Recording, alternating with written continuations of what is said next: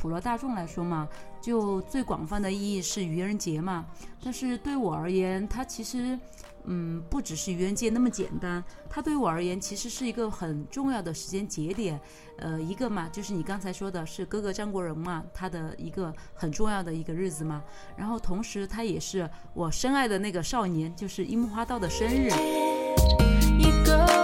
就我对嗯张国荣的了解真的就是比较浅薄的那种，我真的也是偶尔只有听过他的一两首，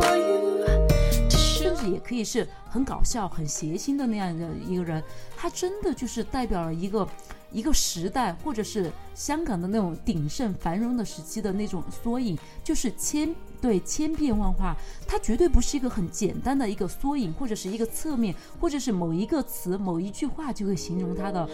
forever it will lie。为什么人们会去思念去世的亲人？我觉得最难过的就不是死亡，而是无处无处不在的日常嘛。为什么大家会觉得难过呢？就是这个画面里面本该有他，但他现在不在了，所以可能活着的人就觉得总是少了点什么，欠缺什么，就有些遗憾吧。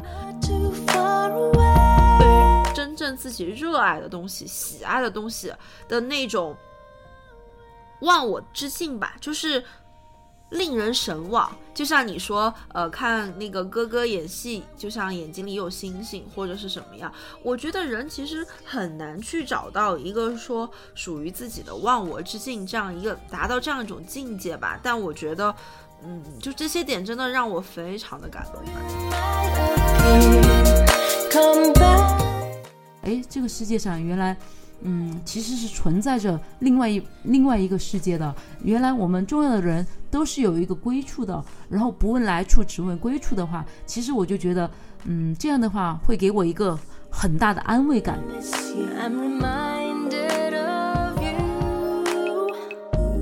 Hello Hello，这里是一只羊和贝里昂。Hello，大家好，我是一只羊。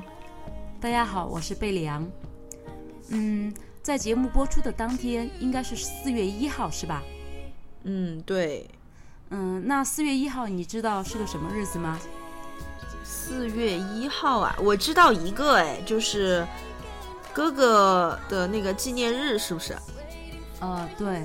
嗯，四月一号，因为可能对于普罗大众来说嘛，就最广泛的意义是愚人节嘛。但是对我而言，它其实。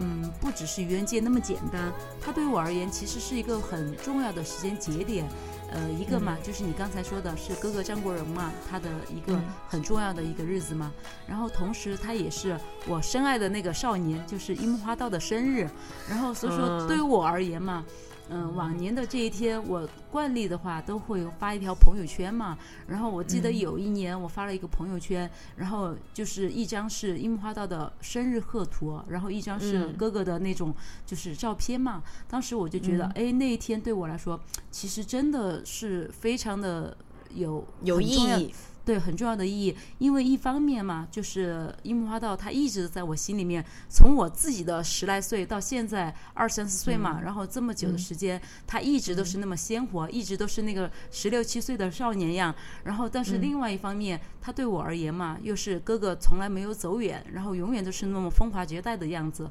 所以说，每年的四月一号就会给我特别多的感触，然后也特别多的想法。嗯，那你会不会觉得就是这两种情感交织的挺矛盾的呢？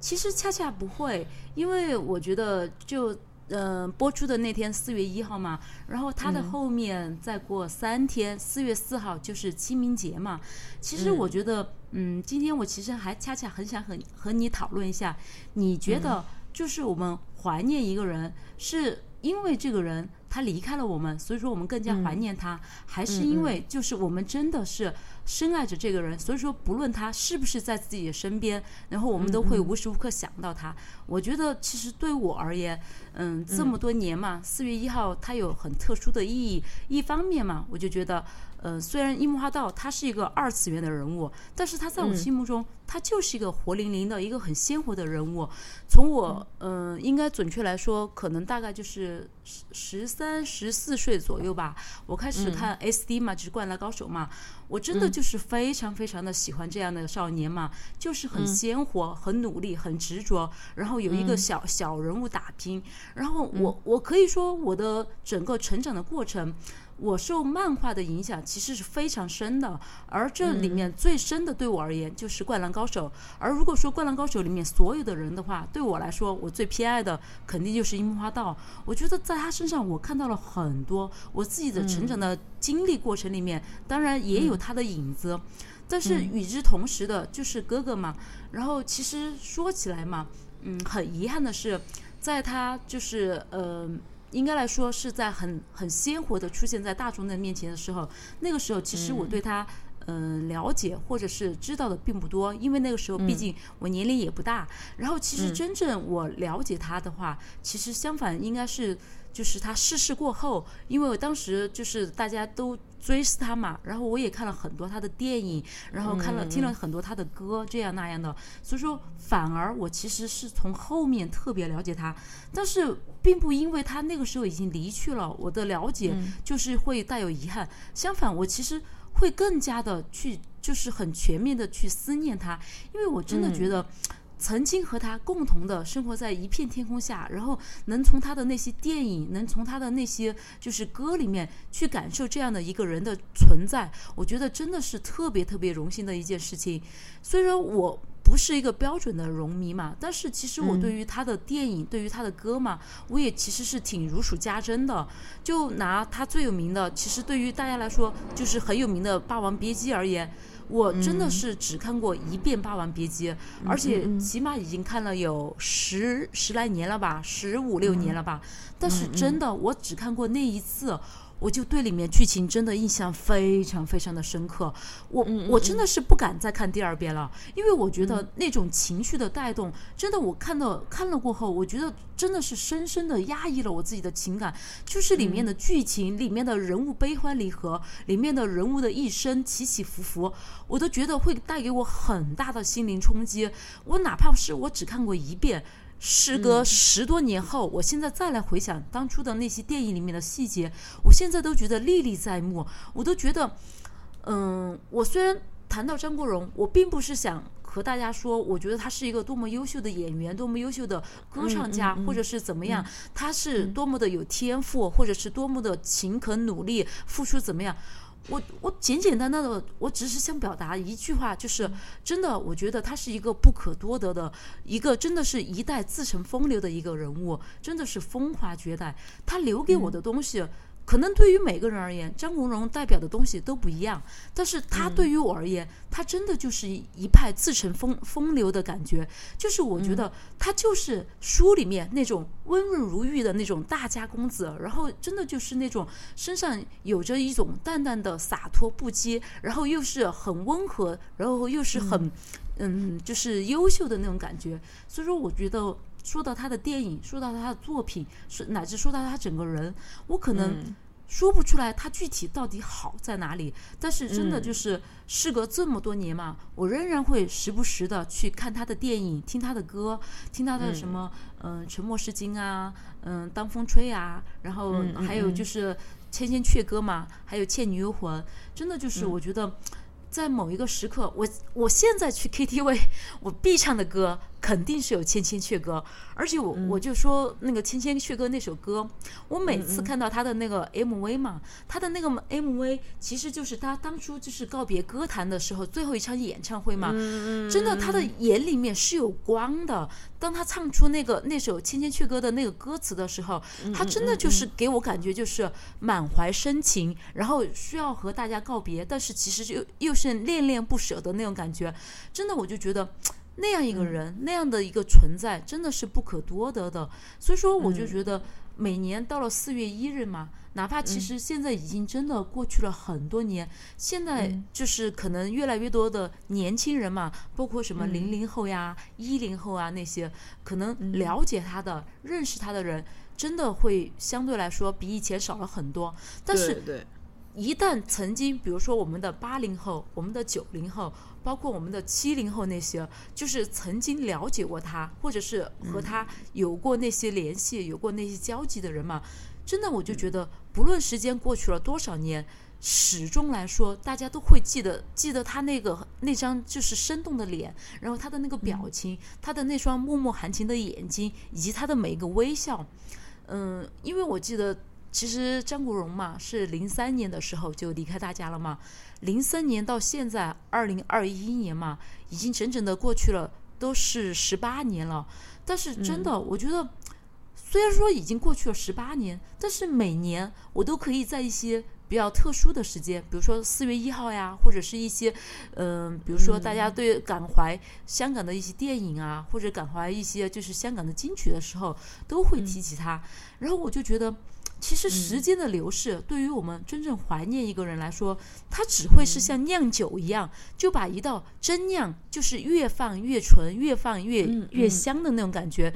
如果说我们真的是思念一个人，或者是我们真的就是打内心深处去深深的喜爱一个人的话，时间其实是不会冲淡一切东西的。相反的话，你每每你怀念起他，每每你想起他，那种感情的积淀，那种感情的积累嘛。会会给你就是更更纯美、更甜美的那种感觉，因为可能你会有一丝丝的遗憾，你觉得啊，原来这个人已经真的就是离开了我，在这个世界上，我再也不能去了解这个人的喜怒哀乐，但是。其实还有更多的美好的东西啊！你可以从他的一些，就是之前的一些作品，或者之前的一些言语那些，你真的就会感觉他身上留下来的那些东西，包括品质呀，包括他的自自己的一些思想呀，或者是一些什么东西，他仍然是在无时无刻的深深的，就是影响着你，或者是给你带来无限的力量。所以说，我自己觉得。嗯，四月一日嘛，然后是本来就是嗯哥哥的一个很重要的一个时期嘛，然后再加上哎，樱木花道也是这天生日，然后再加上哎隔了几天就是清明节，所以说我就觉得，嗯，大家肯定在清明节的时候，也许会有一些你怀念的人，也许你还没有，也许你已经和一些比较重要的人有了分别，但是你只要你不忘记的话，我觉得其实那种感情。一个人怀念另外一个人的感情，是真的可以穿透时间和空间，然后到达你自己心底最深的地方的，是吧？你觉得呢？嗯，对对对，我觉得最后这个点真的是这样子的。其实我们今天在说这个话题的时候嘛。就像你说哥哥，这个其实我对嗯张国荣的了解真的就是比较浅薄的那种。我真的也是偶尔只有听过他的一两首歌，比如说你说的那个《千千阙歌》，我是有听过的。嗯，然后《霸王别姬》，我真的就是只看过一点点的片段。我对他的印象吧，就是有一种忧郁王子的那个气质。还有就是，我觉得就是他每次一出场啊，嗯，就是总会会给我一种那种 BGM，那种 BGM 是自带那种风华绝代感的那种 BGM 的那种出场。对，所以其实可能我对他的了解真的不深，但是我对四月一号这天真的印象非常深刻，因为我觉得四月一号的热搜上面一定会有张国荣。啊，对对对。就是事隔多年嘛，然后我还经常可以看到这样的帖子嘛，就是，嗯，过了过了多少年呀？比如说今年是十八年啊，然后之前的呃十五年、十六年、十七年，总是会看到这样的文章，就是写啊十五年了，为什么我们还在怀念张国荣？十六年了，为什么我们还在怀念张国荣？然后十八年了，我们还在怀念张国荣的什么什么？其实，真的一个人就是一个黄金时代的缩影，或者是一个见证。这个真的不是随便什么人都可以代表的。对于其实张国荣嘛，你说出他的那种忧郁感嘛，或者是风华绝代感嘛，其实真的他是一个不可多得的风流人物。他或许是哎。就是给你感觉就是意气风发的，他也可以是那种很忧郁、很治愈的那种感觉，他甚至也可以是很搞笑、很谐星的那样的一个人，他真的就是代表了一个一个时代，或者是香港的那种鼎盛繁荣的时期的那种缩影，就是千对千变万化，他绝对不是一个很简单的一个缩影，或者是一个侧面，或者是某一个词、某一句话就会形容他的，因为就是事隔这么多年嘛。我再来回味他的电影，再来回味他的歌曲嘛，我真的觉得，就像他的歌一样，他的成名曲《莫妮卡》，他有那种节奏很快的快歌，也有那种就是。嗯，默默深情的那种歌，也有那种道尽了就是江就是江湖风云人物的那种，就是沧桑感的那种。真的就是他一个人身上就展示出了非常非常多的不同的特质和气质嘛。所以说，我觉得这个真的就是一个深深让人着迷的地方。嗯，当初的他真的也就是现在的顶流，也就不过如此了吧。那个时代的顶流了。对，那个时代的顶流。而且其实，嗯，就是作为一个粉丝来说嘛，其实我觉得不夸张的来说哈，这么多年若干年后，他还可以深深的让人着迷的话，绝对不仅仅是流量这么简单的一个词可以形容来形容他，对，对他有太多的经典的形象塑造，他可以是。嗯，就是《情深意重》的《英雄本色》里面的阿杰，他也可以是，就是那个《霸王别姬》里面的陈蝶衣，他的每一个形象，包括就是《东邪西毒》里面的黄药师，他都可以完全的塑造出完全不同的感觉。这个还有包括《倩女幽魂》里面的宁采臣，这些每一个角色都是一个让人觉得哎百看不厌，然后而且可以觉得回味无穷的感觉，而且他的。不管是包括他的扮相呀，他说出来的台词呀，或者是什么，他给你的感觉就是他就是那个人。他演宁采臣的时候，他唱那首歌就是《倩女幽魂》嘛，“人生路漫，然后美梦思路长”，你就觉得他就是活在那个剧中的人，人似剧中，然后然后剧又似他本身的那种感觉，就是会让你觉得特别特别的回味无穷的那种感觉。嗯，对，因为其实我刚刚有听你讲一个点嘛，因为以我平时对你的了解啊，我觉得你就是之前我们有讲周星驰电影的时候，其实你有讲周星驰的电影是那种常看常新的嘛。但是刚刚你在跟我表述的时候，你觉得就是哥哥的电影是那种你没有办法再看第二遍的那种，是吗？对，因为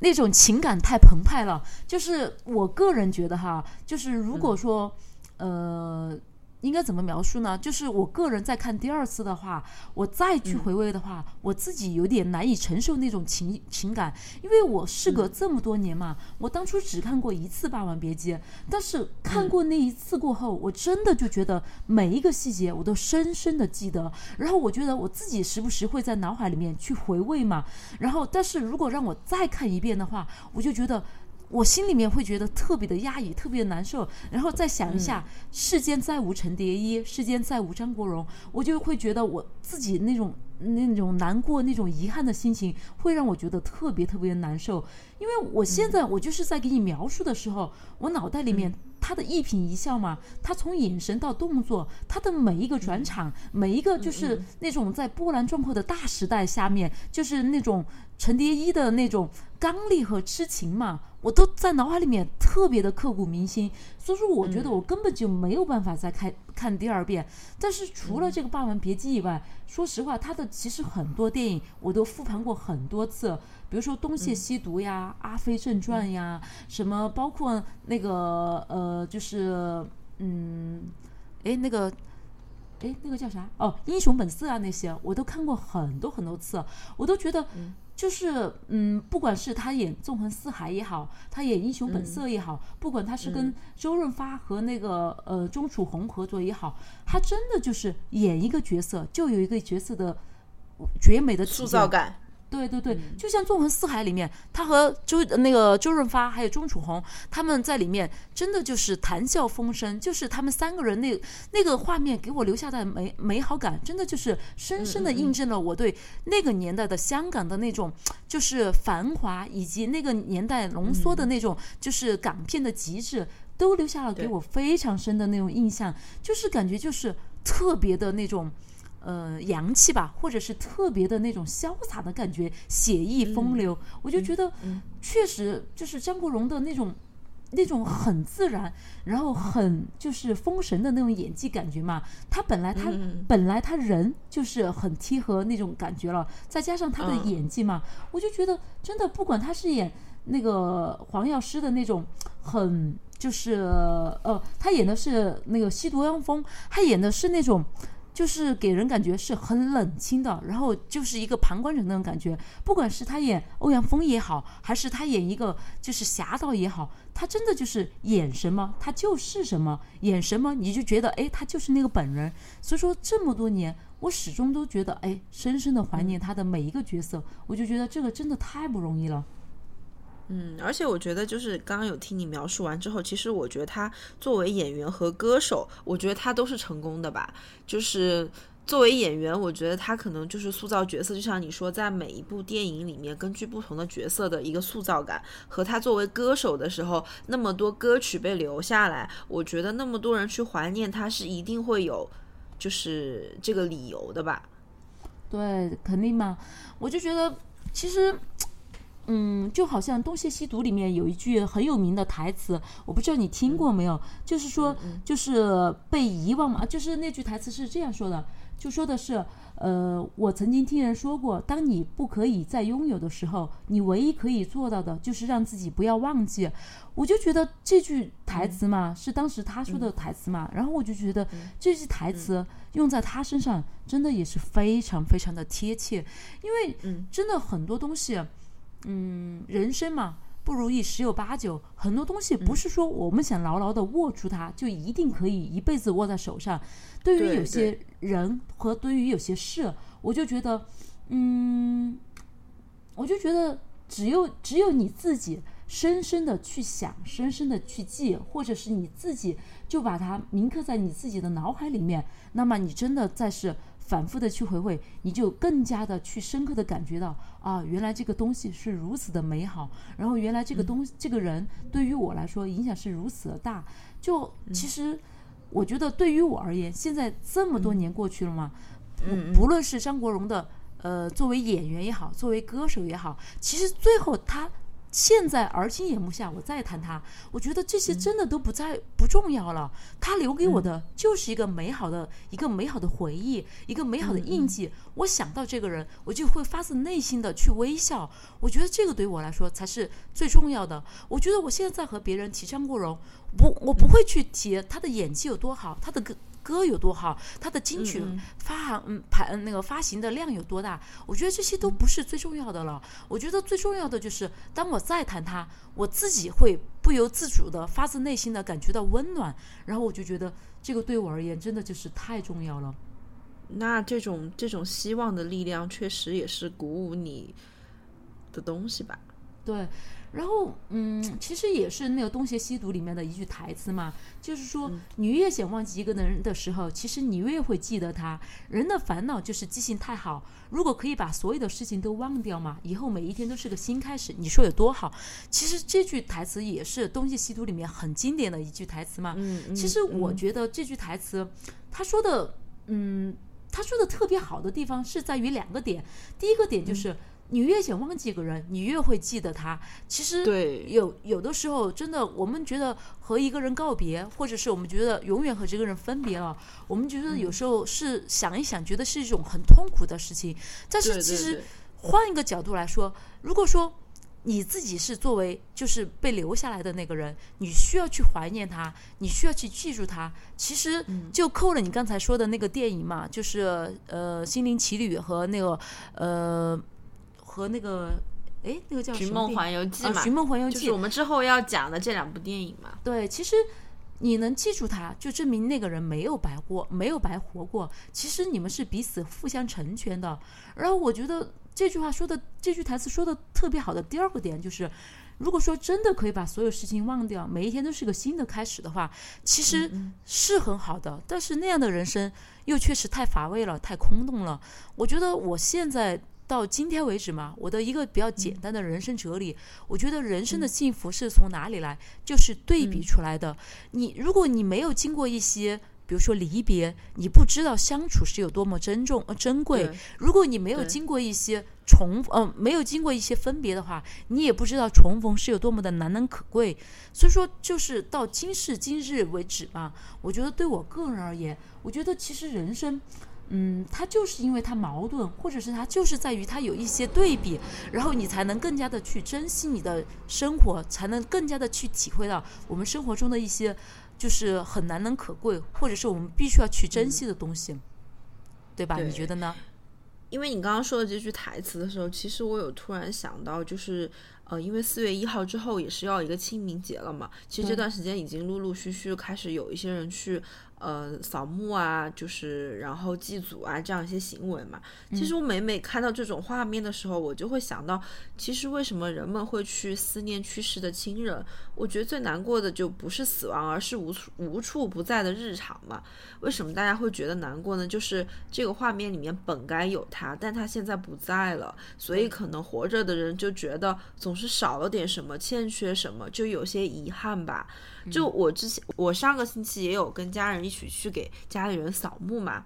就那天的时候也是，就是下起了雨。然后我记得我妈说了一句话，我妈说：“呃，你看连天空都不作美，都知道就是心里挺难过。”其实我听到这句话的时候，我心里就哽咽了。嗯，因为因为我总觉得就是家人去世之后，然后父母老师跟我说的一句话就是啊，就是走的人就越走越远了。嗯，但是。有时候我会觉得是这样吧，时间就是真的很快，也不等人。嗯，但是，嗯，我总觉得就是他的一颦一笑还是还是在我的心间吧。他只是可能去了远方，就像有时候经常哄小孩子的话说，他变成了星星啊，在天上守护我们。我觉得也许他只是就是以另外一种方式归来吧，用另外一种方式来守护身边爱的这样一些人。对啊，你看，我们看那个《寻梦环游记》是吧？里面最重要的一句话就是，我们始终要去记住。如果说我们记住了的话，就是相爱的人始始终是走不远的。只要我们真的记住了，那么我们的家人也好，朋友也好，或者是对我们重要的人而言，他始终都是在我们身边的。我就记得《狮子王》，你记得吧？那个电影，你知道里面木法沙是吧？化作化作满天星辰，然后给辛巴鼓励，或者是怎样？其实有的时候吧。嗯，小的时候其实不能理解那种离别的那种感觉嘛，就想到离别就只是觉得非常的痛苦，就觉得哎，原来这个世界上就真的就是哎，对于你而言很重要的一个人物就离开了。但是其实，在事隔多年再来想，其实。不管是是什么时间还是空间把我们分隔了，但是你自己如果说始终是在内心记住了那个人的所有的话，那么始终那个人都可以给予你力量，然后真的就是在无形之中始终陪伴着你，给予你力量和勇气，伴你前行。我觉得这个其实才是不管是留在留下来的人的那个心愿也好，还是已经离去了的人而言，其实我觉得这个才是真正的。对于我们而言是很重要、有意义的东西。对，我记得当时我妈还跟我说了一一个很好的点，她说，呃，就是把照片刻在墓碑上，这一点很好。其实我觉得它的意义应该也是在于记住嘛，嗯，因为死亡不是永别，就是忘记才是嘛。如果有人记得你，你心里仍然有牵挂。这个可能也是活着莫大的幸福和意义。我记得当时看那个《寻梦环游记》的时候，当时大家都觉得是这个墨西哥导演的一个封神之作嘛，就是讲家人这样。他当时说，寻梦就像是在剥一颗洋葱，每剥一层都能看到嗯更新鲜的食材和更让人惊叹的秘密。我记得我当时看这个电影的时候，就哭到那种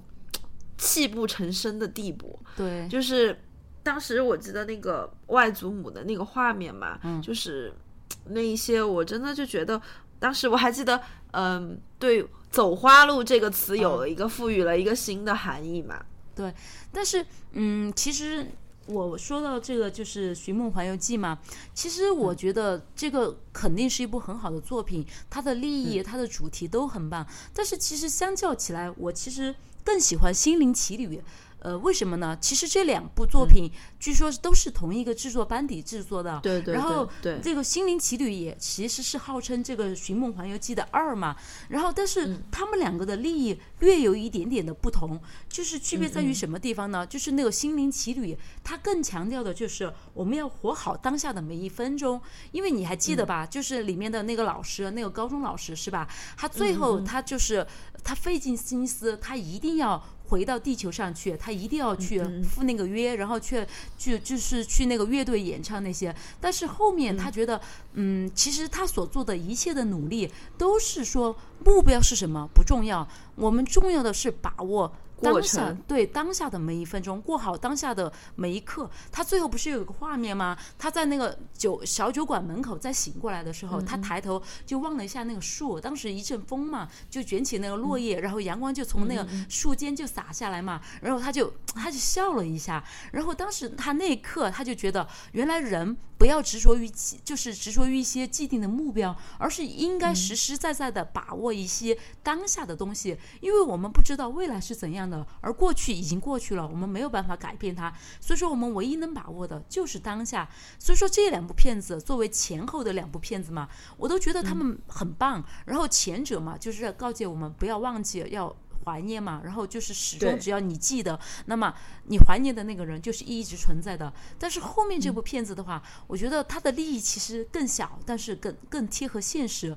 就是更符合就是我们日常的生活的一些需要的理念。就是我们真的对于每个人而言，我们应该，我个人觉得就是一方面嘛。怀念着我们重要的人物，怀念着我们怀念的人，然后从他们身上汲取爱与勇气，但是同时坚定不移的走好我们自己的每一步，过好我们自己的每一分钟、每一天。然后这样的话，我觉得始终来说，这个人生就不会有太大的遗憾。然后这样的话，我就觉得每个人的人生就会少一点曲折，少一点就是让让人觉得很压抑的一些东西。相反的话，整个人生的话，应该会更加的。就是轻快，我就觉得，所以说，我觉得一方面就是我们肯定是应该随时或者是一直在心里面嘛，怀念着对我们而言重要的人，但是同时也是要把握当下的每一分钟，把握把握好自己的每一天。我就觉得这两部电影就给了我一个很深的那种寓嗯寓意感觉。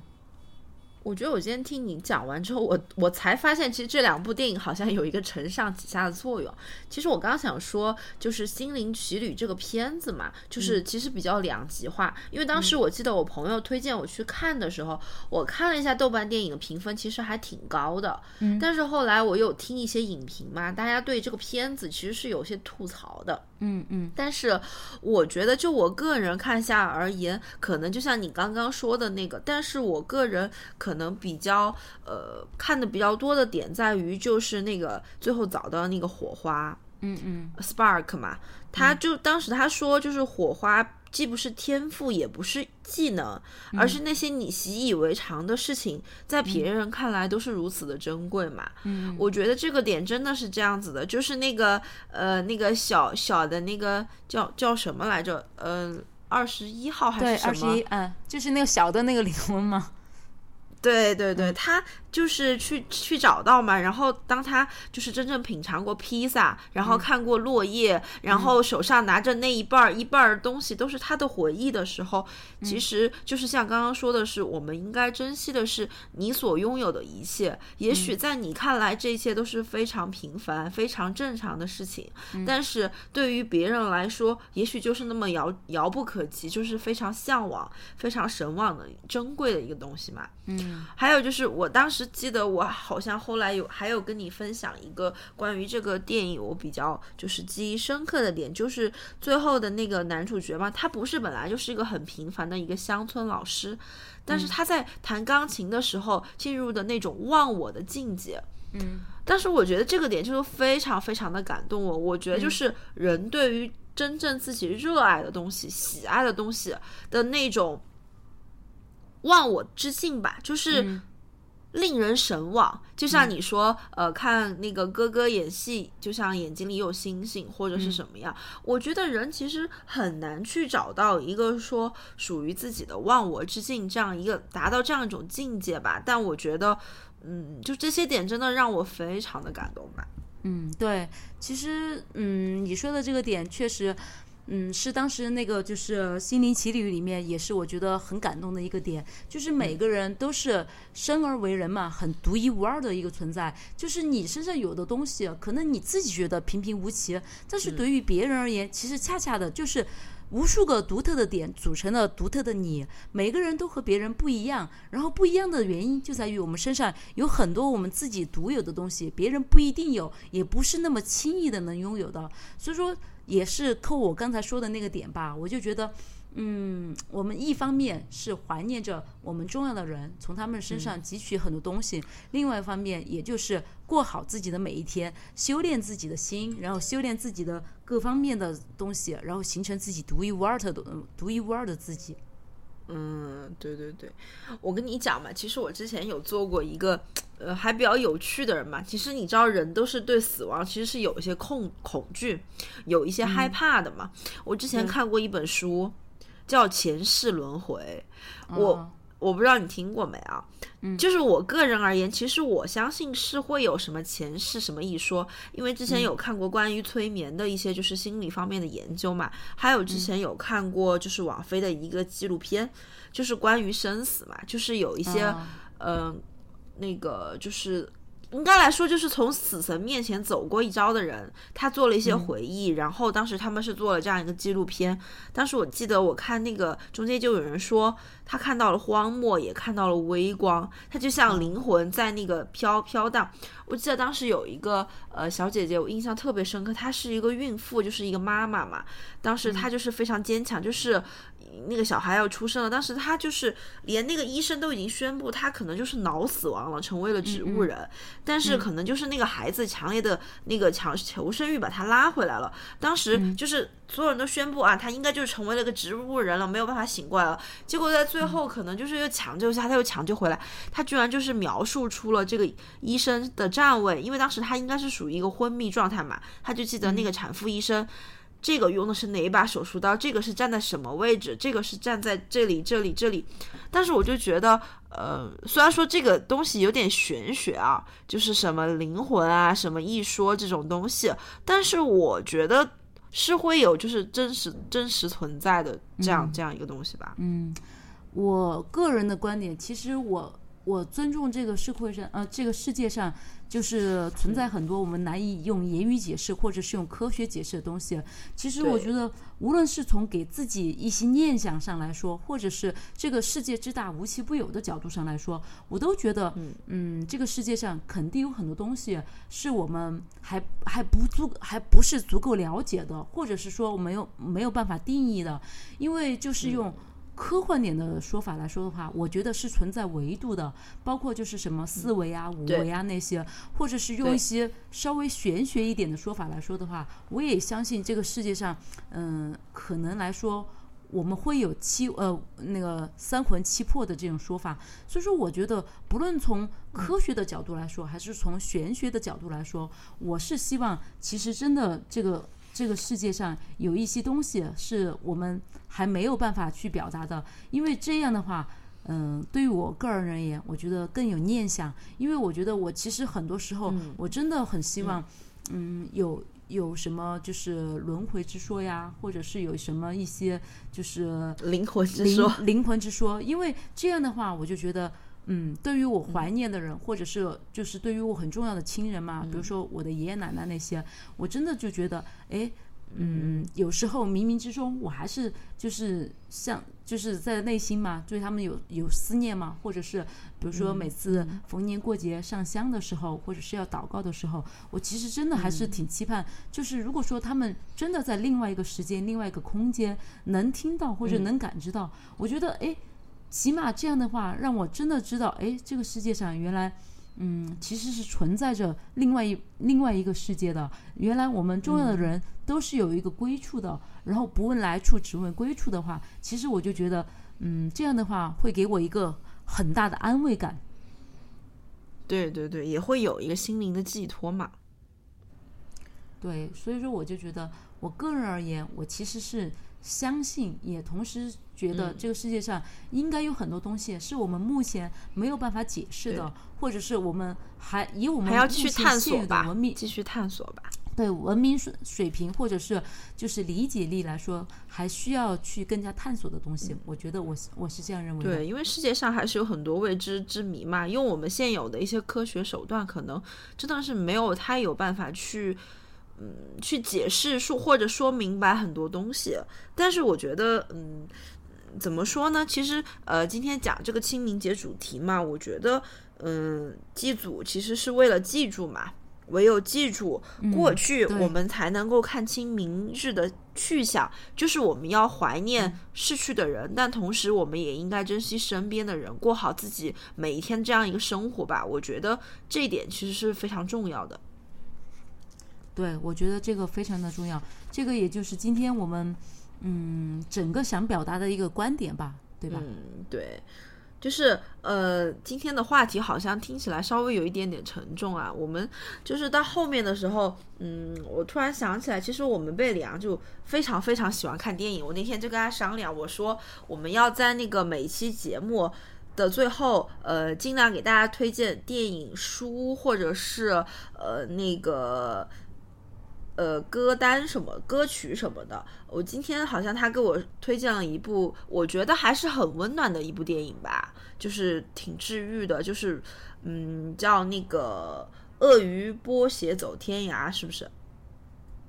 嗯、对，其实这个这个片名，呃，很奇怪，它应该中文译名其实不是这个，它这个它这个片名的原名叫呃《The Cure》，然后是就是治愈嗯、C U R E，对 C U R E 那个单词，然后它的翻译过来其实。标准的名字应该叫《真情世界》，或者是叫那个就是 My 呃 Goodbye My Friend，应该是这两个是它官方译名。但是呃，不知道为什么，反正翻译过来到国内的资源全部都变成了就是“鳄鱼波鞋走天涯”这个名字。但是大家千万不要被这个片名给误导了，这个真的是一部非常非常好的电影。就是为什么如果说就是易志阳让我今天推荐一部电影的话，或者是推荐点什么的话，我会说我义不容辞的，我就说我会推荐这部电影，因为我觉得这部电影非常的契合我们今天的主题嘛，就是这个清明节的这个主题，怀念的主题。刚才不是易志阳就说过一个点嘛，就说会害怕死亡嘛。其实我也以前会很害怕死亡，我就觉得，嗯，就是一想到那种离别，我就觉得真的是发自内心的难以承受的那种痛嘛。但是其实。随着我的年龄的增长嘛，我看了很多的电影，看了很多的书嘛，我渐渐的对于死亡这个事情不再是那么恐惧了。当然，你说我现在恐不恐惧？我还是恐惧，但是比起可能更年轻的时候的我而言，我觉得现在我的心态是逐步逐步的在趋于平静。为什么呢？因为我觉得，就从我今天推荐的这部电影里面，我就觉得其实死亡并不是那么可怕，死亡也许把我们和我们。相爱的人分开了，或者是把这个世世界和我们分开了，但是只要你知道这个世界上始终有人，他会永远的记住你，或者是你始终会记住他，那么其实你你也就没有白来这个世界上走一遭。人嘛，这一辈子你活一辈子，其实无非就是想结交一两个知己好友，然后在这个世界上留下自己的一些言行啊，一言一语一行一片一个片段啊，那些其实也就足以了。然后今天这部电影，它是它其实是一部一九九五年的电影，它的被定性为的类型其实是剧情剧情片或者是儿童片。它的故事梗概其实是一个是一个非常让人觉得一听你就会觉得非常非常的觉得应该来说是会有一点点的讶异的一个片子，但是实际上这个片子它整个的。就是虽然他的话题很沉重，最后的结局也是两个好朋友分开了、分别了、生死永别了，但是整个片子拍的特别的美，然后特别是就是他那种宁静的小镇风光，以及两个少年之间嘛那种相互扶持，然后勇气踏出了一段旅程的那种感觉，就是哪怕最后你真的会哭到脱水，但是过程里面你并不会觉得特别特别的压抑，相反，你可能看完过后你会哭掉。半包抽纸，你会哭到整个人就是脱水发肿，但是你哭完过后，你深深的会感到温暖，因为你知道，哪怕是死亡，分开的只是他们的肉体，但是他们的灵魂吧，或者是他们的精精神是永远联系在一起的。他这个故事具体讲什么呢？他这个故事讲的就是在一个就是小镇里面嘛，然后一个叫德斯特的小男孩和一个叫艾瑞克的小男孩，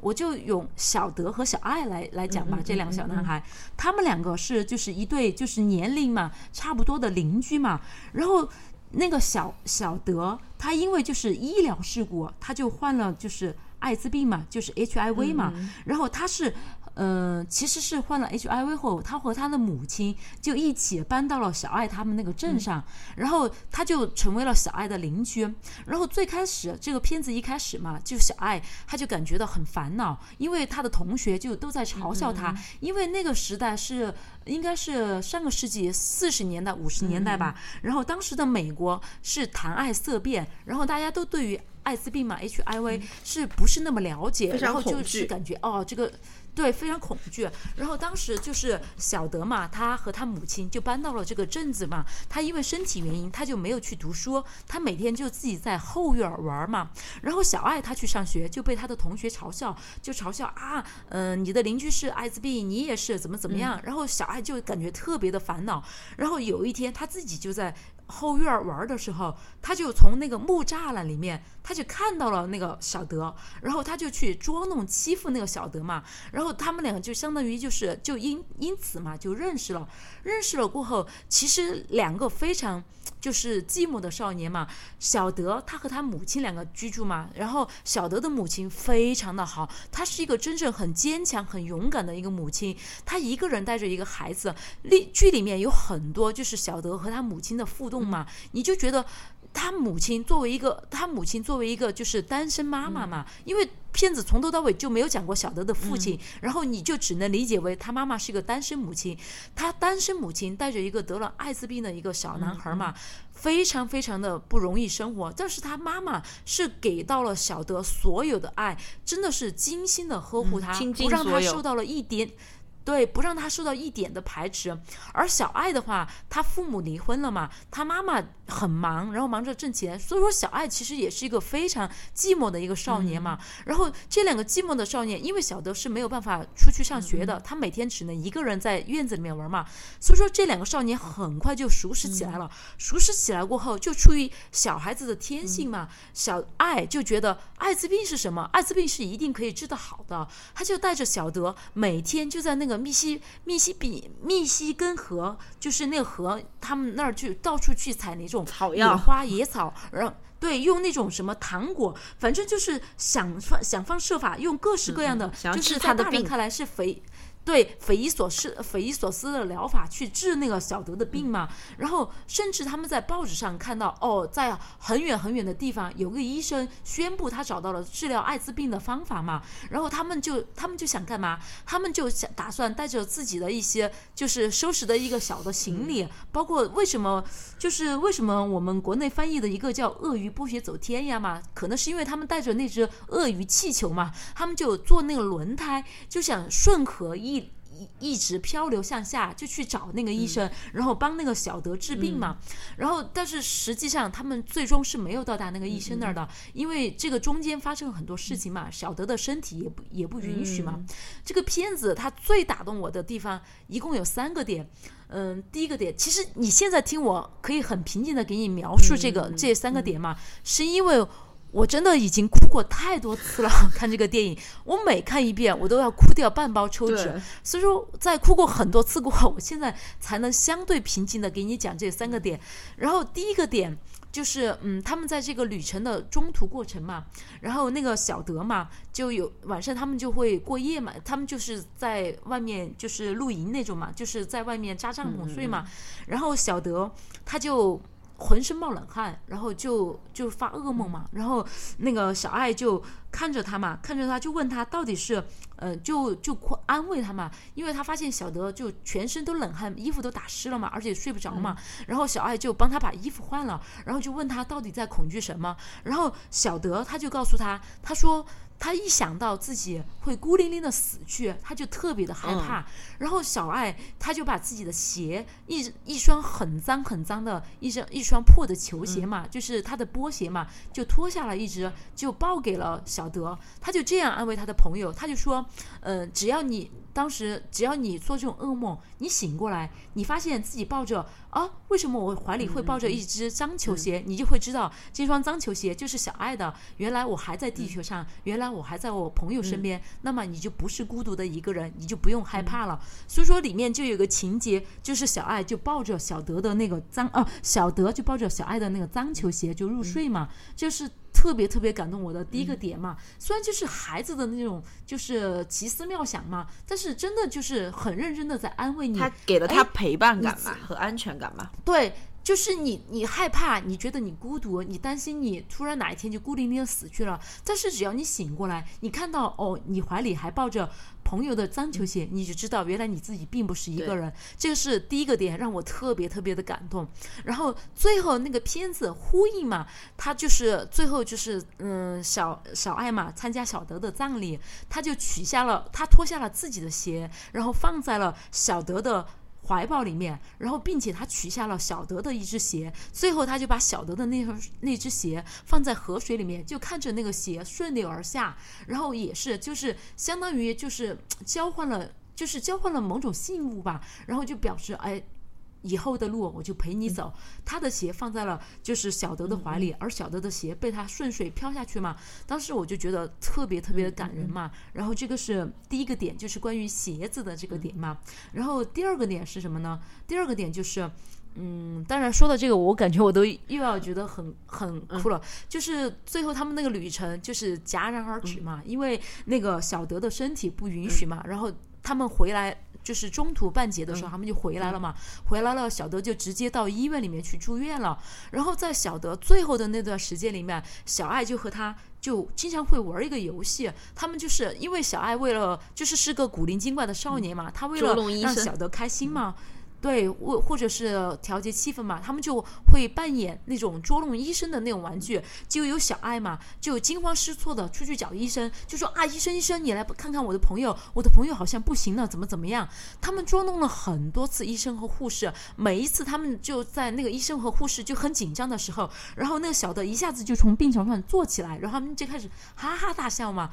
当时当我第一次看到这个片段的时候，我就知道他们的恶作剧。总有失败的一次，就是小德也许再也醒不过来了。但是当那个剧情真的如我所想的那样进展的时候，我真的觉得我那一刻我整个人是非常非常难过的。当时我觉得我哭得快，快要整个人都要抽泣过去了，就是那种那种离别感，就是明明这只是我们俩之间的一个玩笑，但是我们俩真的就这样分别了。所以说当时那一刻。我就觉得特别特别难过，但是看到最后的时候嘛，就看到哦，原来那个小爱就把他们的鞋子交换了嘛，我就觉得其实就是那种生离死别的那种分别嘛，确实当时会特别特别的让人崩溃或者难过嘛，但是后续的路你始终。你始终要走，要走下去啊！然后你，你如果你永远沉溺于那种悲伤的话，那么离去的人他也不会开心的。所以说，这个是这个片子的，就是第二个让我觉得就是特别感动的一个点嘛。然后第三个点其实就是刚才我说的那个，嗯，就是小德的妈妈嘛。因为嗯，当时我说了这个片子是就是美国的四五十年代嘛，大家当时谈爱色变嘛。然后小爱的妈妈其实是一直都不知道小爱跟小德是有每天。很亲密的往来的，当他有一天，他突然发现啊，原来小爱每天和小德这个就是艾滋病小孩在一起玩的时候，他妈是非常生气，而且就是坚决拒绝他再和小德玩嘛。然后好，小德的妈妈当时也也。多的什么话都没有说，但是就当小德真正的离世那天嘛，就是小爱和小德的妈妈一起从医院回去嘛，他们两个在互相的安慰，然后正在说一些话的时候，然后那个小爱的妈妈就突然冲出来了，然后就把小爱一把就拽过来，然后就说，就反正就狠狠的就揍他嘛，就说就是就说他告诫了他，不准他再去跟小德来往，怎么怎么样。然后当时小德的妈妈那一刻真的就是做到了为母则刚，而且真的就是让你觉得非常。非常伟大，非常非常的坚强嘛，他就就是终于第一次嘛，就很。就是很义正言辞、很大声的、很强势的，就是给小爱的妈妈说：“他说今天你的朋呃你的儿子失去了他最好的朋友，然后反正就是希望你尊重他，怎么怎么样。”当时他说的那番话，就让你觉得真的，他作为一个母亲，他失去了儿子，他非常的悲痛。但是在那一刻，他仍然是兼顾到了就是小德和小爱之间的友情，同时也兼顾到了小爱这个这个小孩子这个少年他自己的心情。反正那一刻，我就觉得。啊，这个母亲真的这个形象太饱满了，人设太好了，她的那种情感让你就觉得不仅仅是一个单纯的一个一个母亲，她真的是做到了倾其所有去爱她的孩子，包括她孩子的朋友。所以说，我就觉得这部片子特别适合推荐给大家看。我个人看这个片子，我我应该来说是看了五六遍吧。然后起码在前四遍来说，我每看一遍，我都真的是要把抽纸那种两百抽的那种抽纸哭掉半包，然后。第五遍的时候，我可以稍微平静的来看的话，我也是哭掉了一一小包手帕纸的那种程度。然后我就觉得这个片子里面，嗯，他既然人有很多就是感动的点，嗯，毕竟两个朋友嘛，生离死别了，但是他绝对没有给你很讶异的那种感觉，他反而会让你哭过过后嘛，淋漓尽致的哭过过后，然后你自己会觉得从从中吸取到那种温暖的点，然后反而会给你。最后一个底蕴就是慢慢的那种，就是温暖你，然后让你慢慢的就是那种心灵的裂痕，其实是会慢慢愈合的，因为他给你了一个很好的一个暗示，或者是给你了一个信号，就是哪怕生生死会让我们分离，但是其实只要我们内心坚定的话，我们始终是可以和我们最重要的人相伴一生走下去的。因为最后那个他放鞋子，那个鞋子顺水而流的那个画面嘛，真的就是让我觉得。嗯，也许就在那一年那一天，他们就分别了。但是未来人生路还很长很长。若干年后，哪怕是小爱再回想起小德，他也应该会从小德身上吸取到很多，就是成长的养分，就是从小德身上就汲取勇气和爱。所以说，我觉得这部片子嘛。就特别适合推荐给大家，就是在这种清明节的这种时节嘛，拿来看一下。就是我们怀念我们重要的人，但是我们也要过好我们自己的每一天。这个就是我觉得很重要的一个事情。对，所以他就是有非常点这个电影的题目嘛，cure 嘛，治愈嘛。嗯，对。对，其实当初我看到这部电影是一个很偶然的契机嘛，然后这个部电影的资源也确实是非常的难找。我最初是看一篇就是电影推文嘛，当时他只是简单的介绍了一下这这个电影的故事内容。当时我记得在看这个电影的故事内容简介的时候，我就当时我就预感到啊，这个片子肯定很戳人那一点。然后结果真的当我一看的时候，哦，我第一次看真的是。哭倒在电脑面前，真的就是觉得哭到头都头都很痛。但是就好像刚才我说一样，看《霸王别姬》，我只敢看一遍；但是看这部电影的话，我看了很多遍，因为我觉得每看一遍嘛，我过程我肯定会哭，但是哭过过后，然后那种。畅快淋漓的感觉过后，其实从内内心升起的反而是丝丝的那种暖暖意。对我，我想说这件事情，我应该有发言权，因为我跟你一起看过一遍嘛。我记得当时我真的就是，我觉得我。那个看电影的时候泪点就挺低的，可是那那天我们俩一块儿看电影的时候，我就一直在给你递纸，然后就听到默默旁边那个人开始抽泣，然后就就第二天早上眼睛就跟桃子一样肿。关键是我当时就觉得很神奇，我说这个人看他至少你跟我看这部电影的时候，至少应该是第四遍或者第三遍这种程度嘛。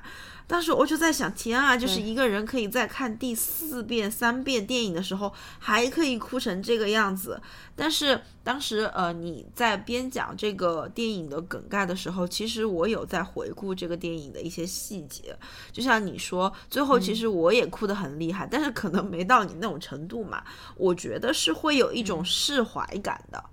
就是，而且我觉得还有就是感动于两个少年之间这种孩提时单纯的友情吧。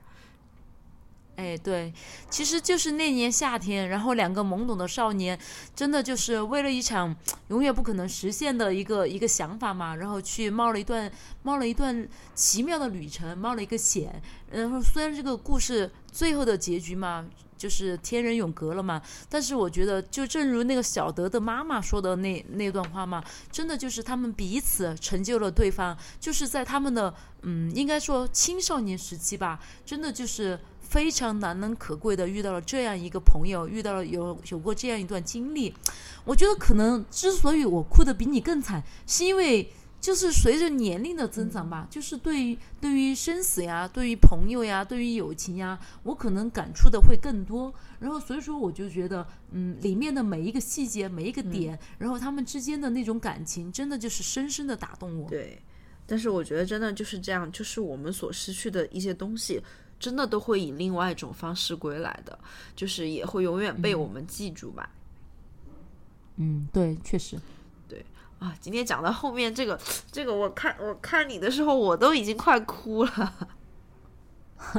对，因为真的，嗯，其实就是前面我觉得，嗯，都还好，因为说的是我爱的人，说的是我爱的那个少年以及我爱的哥哥。但是后面这个电影真的确实是很戳我泪点。如果真的可以的话，希望大家都看看这个电影。这个确实是虽然是一部九五年的电影了，但是我觉得就是事隔这么多年过后再来看的话，它可能除了画质上面有一点点的瑕疵以外，从故事情节啊、人物啊。那些各方面我都觉得没有任何的瑕疵。嗯，对对对，又是一个值得让人纪念的节日嘛，也希望大家利用这个节日，嗯，好好的也是珍惜身边的人嘛，珍惜活着的人，然后一起去怀念逝去的人。我觉得过好自己的每一天，这个才是最重要的。对，我觉得这个也很重要。我们可以怀念着我们就是重要的人，怀念着我们就是思念的人。同时把我们自己的每一天过好。对对对，啊，那好吧，那我们今天呃这一期节目就到这里，跟大家 say goodbye 喽。